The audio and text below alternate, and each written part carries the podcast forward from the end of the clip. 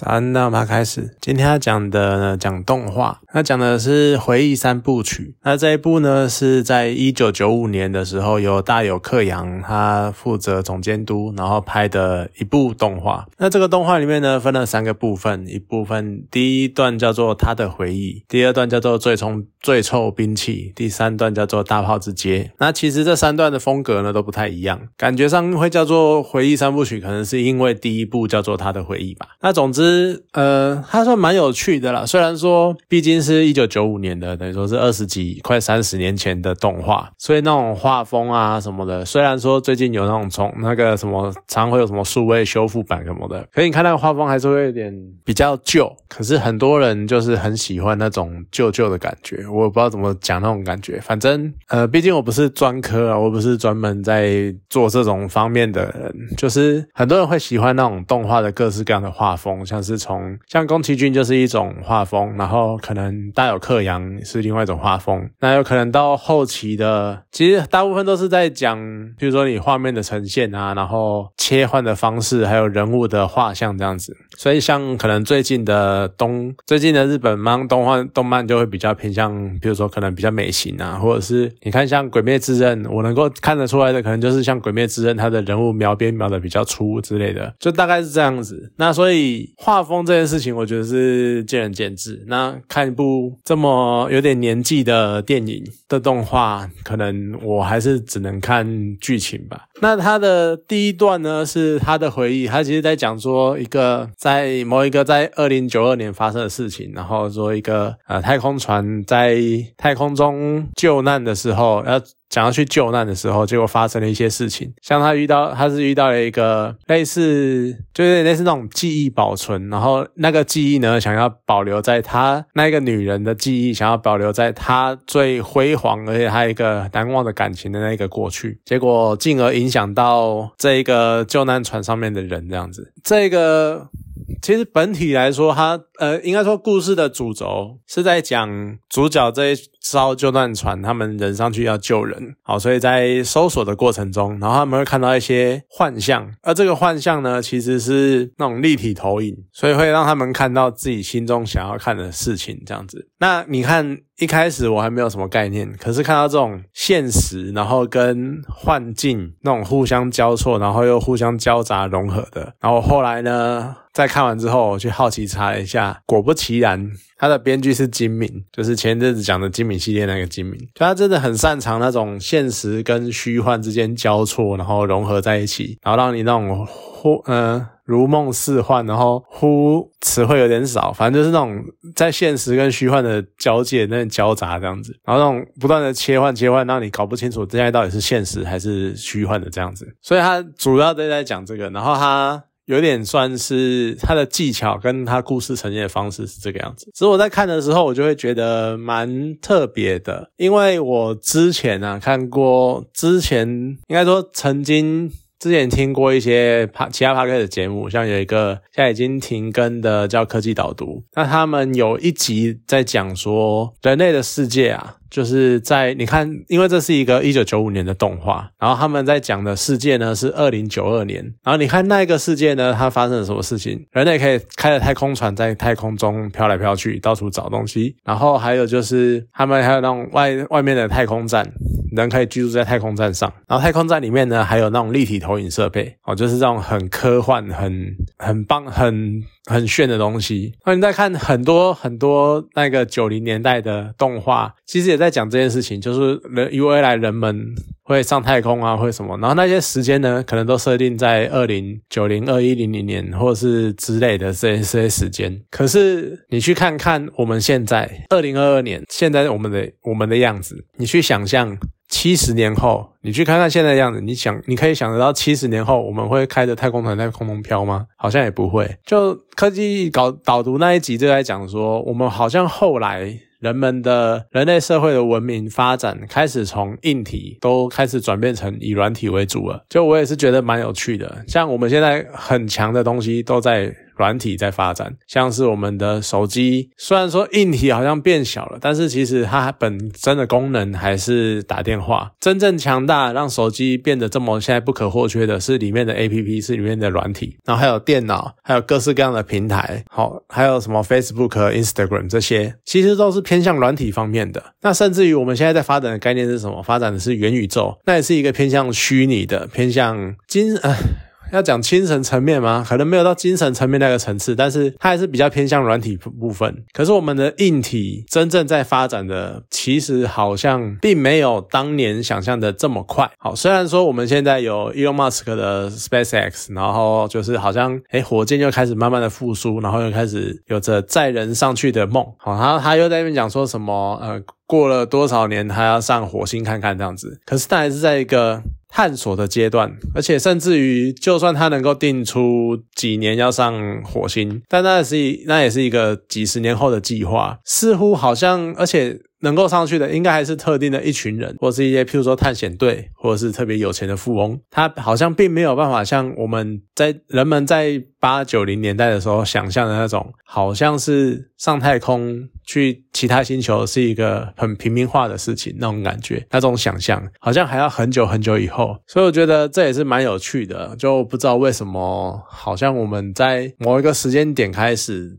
这样的发展的，呃，这样叫什么叫科技树哈？那科技树开始狂点软体那方面，硬体就变得比较难以突破的感觉，就不知道为什么。这也是一个蛮值得去想象、去思考的问题啊。好了，总之呢，这是第一部分他的回忆，他就是在讲一个这样的事情，然后建构了一个八九零年代他们幻想一百年后的。人类社会文明会在太空中发展的样子，其实我觉得主体是那样，它的故事本身其实是还好，有趣的是背景。那再来第二段是最臭兵器，我觉得这是一个蛮讽刺的漫，呃，蛮讽刺的剧情。因为为什么？因为他就是在讲生化兵器，可是他用一个很有趣的方式呈现，是结果最后发现持有这个生化兵器的只是一个小职员，然后他误打误撞就到处跑来跑去干嘛干嘛的，然后就有点。其实我看这一段，我比较不能够感受出他的剧情想要表达什么，就只是单纯看而已嘛。可是看的时候，你就会觉得应该算是有趣，而且就充分展现出，我讲充分展现出好像有点怪怪的，因为毕竟我不是很常看，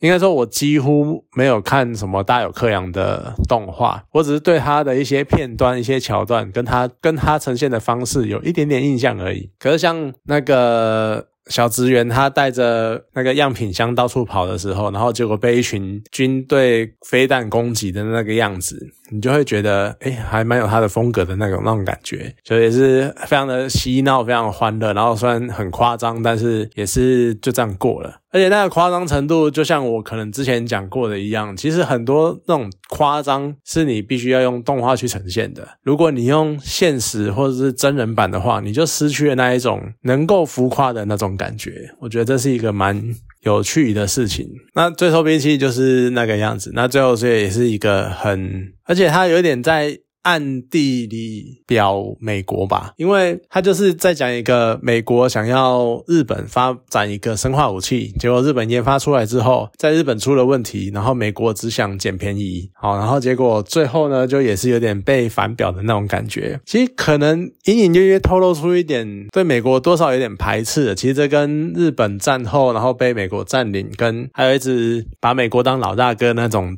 情绪可能有一点点影响吧，我不知道那种感觉。不过这也是值得玩味的地方。那再来第三段是大炮之街。大炮之街的话，其实它的画风是蛮特别的，因为它不断的利用，我不知道那要这怎么样。要怎么讲呈现的方式啦？可是它呈现的方式就很像一幅一幅画，然后一段一段的接起来。我不知道该怎么形容，因为大家都知道动画这种创作方式本来就是一幅一幅画，然后把它串接起来。甚至于我们连电影也是这个样子，就是一秒二十四格画面，然后连续播放这样子。可是它的那个大炮之间呈现的方式，真的是每一个场景每一秒的截图，感觉都是一幅，就像我们在看漫画一样。它真的就很像漫画这样一格一格的。的接上去的那种感觉，而且它更特别的是，它没有什么。它几乎是用这种方式来呈现一镜到底的感觉，就是不断的借借由镜头的拉远、拉近，然后再搭配呃镜头的转移这样子，然后直接去做一个切换。所以你会有一种用动画呈现一镜到底的感觉。而且，好好啦，我可能知道那种感觉应该像什么。它有很多的场景是那种，它用平面二 D 的画法去呈现三 D 立体的效果，那个感觉就像是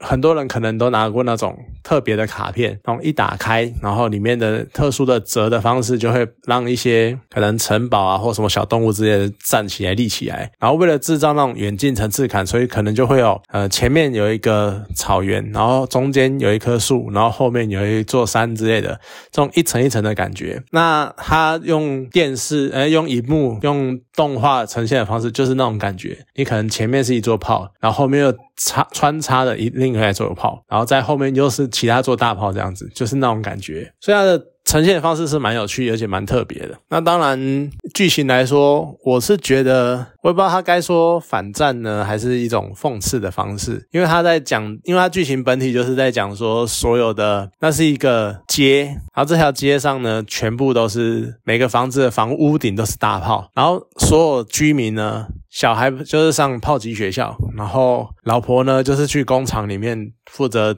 装弹壳、炮弹头这样子，然后家里的男人就是负责去在炮塔里面填装炮。然后填装炮啊，或者是负责瞄准之类的。然后最后呢，会有一个特别崇地位崇高的人，叫做发射手。然后就是他负责按下那一个发射的按钮。然后他们是在跟敌国打仗，所以每个屋顶都会做炮，这样子就变成说，好像全国的人民都在为了战争而生，为了战争而生活，而且靠战争在生存，这样那种感觉。就你会觉得，可能就是要刻意的去夸示这种战争的日常性跟整体性，还有那种。融入生活的感觉，去让大家发现这件这个生活会有多荒谬那种感觉吧。所以其实也算是蛮特别的。那可能每个人想法会不太一样，只是我是看的时候我会有这种感觉。那这三部曲呢，其实我觉得都还蛮有趣的啦，而且都或多或少去传达出一些针对时代啊那个年代的那种一些